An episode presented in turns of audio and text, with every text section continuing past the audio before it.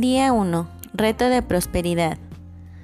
Hace ocho años, Kate Novak tomó la decisión de actuar como conejillo de indias en su propio experimento de bendecir. Aunque ya había estado enviando bendiciones a los que estaban a su alrededor desde hacía años y había experimentado resultados positivos, la verdad es que nunca había practicado de manera consistente el bendecir a los demás. Más allá de dar a diario una bendición rápida a sus hijos, siempre había sido de esas cosas que hacía a veces y a veces dejaba.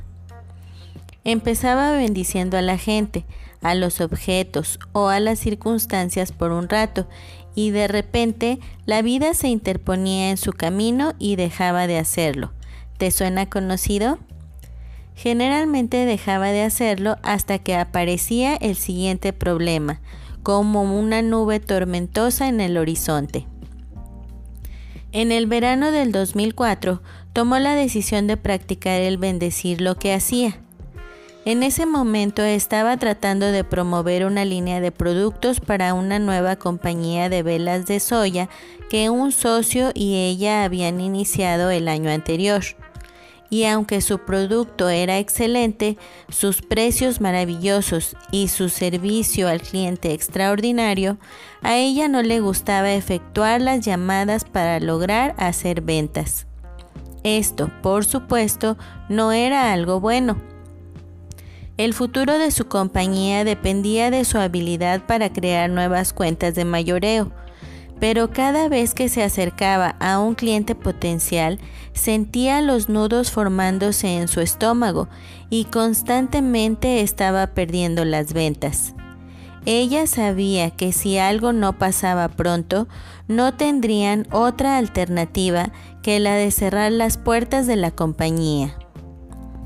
No quería fallar y aún más, no quería ser la responsable de que su socio fallara también.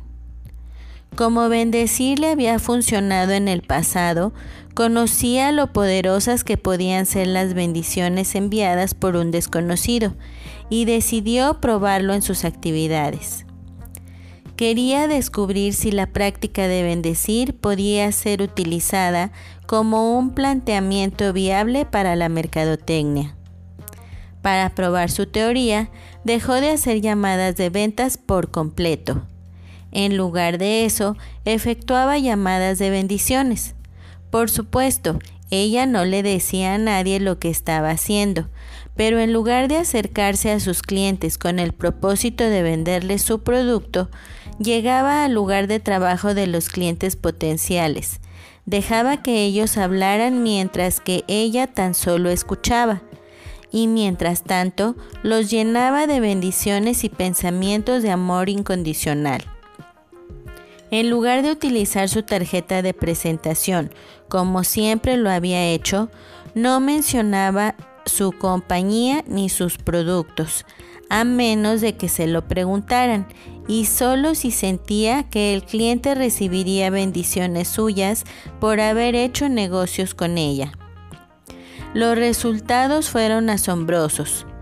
Casi de inmediato las ventas se incrementaron, yendo de uno o dos clientes mayoristas por semana a tener muchas cuentas nuevas a diario. Entre más se negaba a vender, más vendía. Hasta cuando visitaba un negocio y se topaba con que el dueño o el gerente no se encontraban, se quedaba unos minutos a platicar con el vendedor o con el subgerente y les dejaba su tarjeta.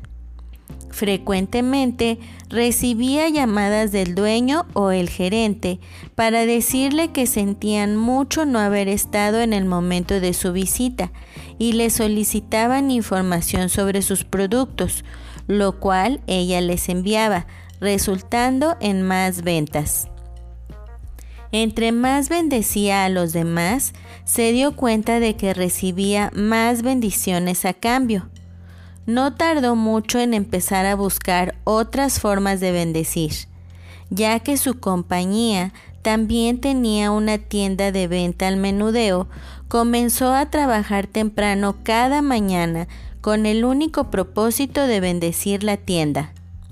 Ella se paraba en medio de la pequeña tienda y la imaginaba brillando con amor.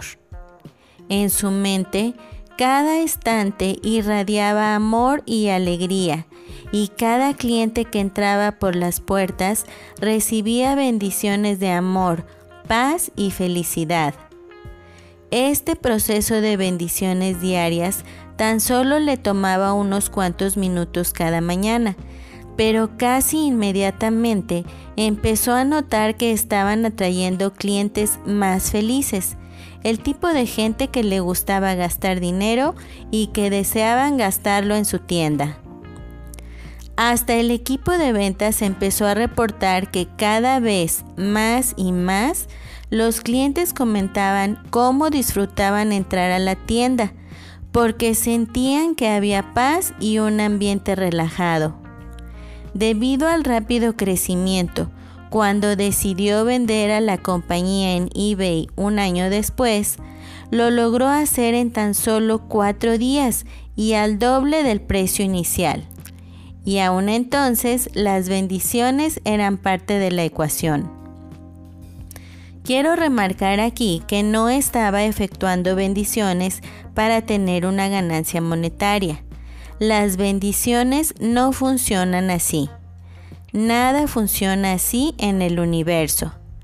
Cada vez que das para ganar, pierdes. Sin embargo, tenía un motivo oculto, porque sabía que, si alejaba su mente de sus preocupaciones para ayudar a los demás, las cosas mejorarían para todos. El bendecir a los demás es una manera excelente de ir de la energía negativa a la positiva. Como se ha dicho antes, eleva el humor de inmediato.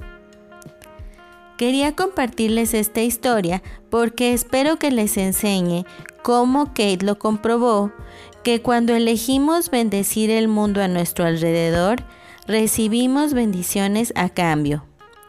Realmente es mejor dar que recibir. Por esta razón, creo que juntos podemos hacer una gran diferencia en el mundo y mientras tanto podemos tener un impacto dramático y positivo en nuestras propias vidas también. El pensamiento del día. Tu deseo por ayudar a otro a tener abundancia crea más abundancia para ti. Peggy McCall de Distinctions of Wealth. La afirmación del día. Ya me siento más próspero.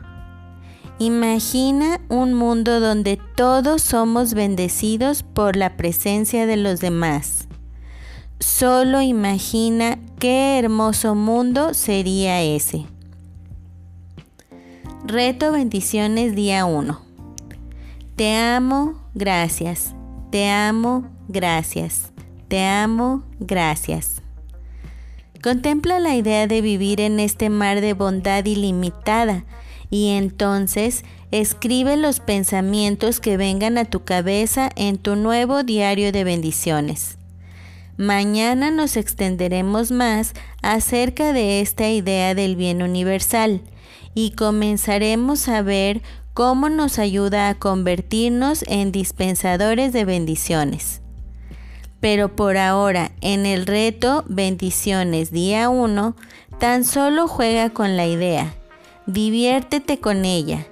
Ríete, canta, baila. Permite que tu espíritu vuele y permite que el júbilo dentro de tu ser se libere.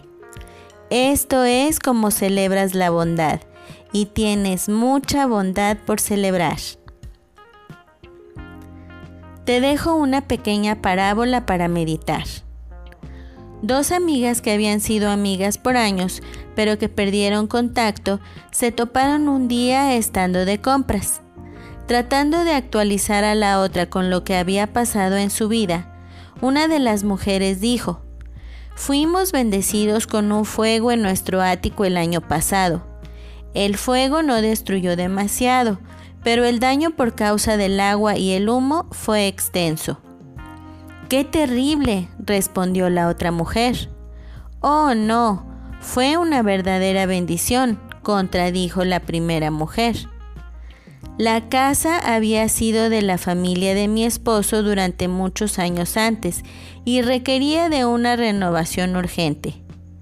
El fuego nos forzó a efectuar la renovación que habíamos estado posponiendo y una vez que concluyó todo el trabajo de reparación y nos pudimos cambiar ahí nuevamente, fue como si nos hubiésemos cambiado a una nueva casa. Oh, ya veo. Parece que en efecto fue una bendición después de todo, dijo la otra mujer.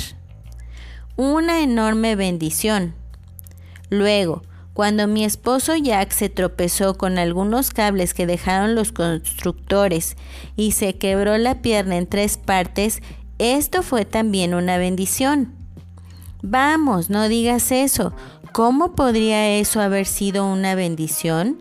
preguntó sorprendida la amiga. Porque mientras estábamos en el hospital viendo que le enyesaran la pierna, un tornado llegó y derribó nuestra casa. ¡Qué barbaridad! dijo su amiga, y después de un momento agregó, Ok, entiendo que se salvaron, pero perder su casa así es una tragedia. Francamente, no veo dónde le ves lo bendito a la situación. Esa fue la mayor bendición de todas, porque después de que quitamos todos los escombros que dejó el tornado, encontramos un sótano secreto donde el abuelo de mi esposo había guardado una colección de monedas antiguas que valían una fortuna. Siempre supimos que existía una colección y sabíamos que era valiosa, pero hasta que ese tornado nos la reveló, Nadie sabía dónde la había escondido. Ahora somos ricos. Por ahora, quisiera pedirte que pasaras los siguientes minutos mirando alrededor del cuarto en el que estás. Date cuenta de que nada en este cuarto está exactamente como lo has percibido siempre. Elige cinco o seis cosas en el cuarto. De preferencia, cosas que no te importen o que no tengas ninguna opinión acerca de dichas cosas. Ahora mira un artículo y di, esto es bueno.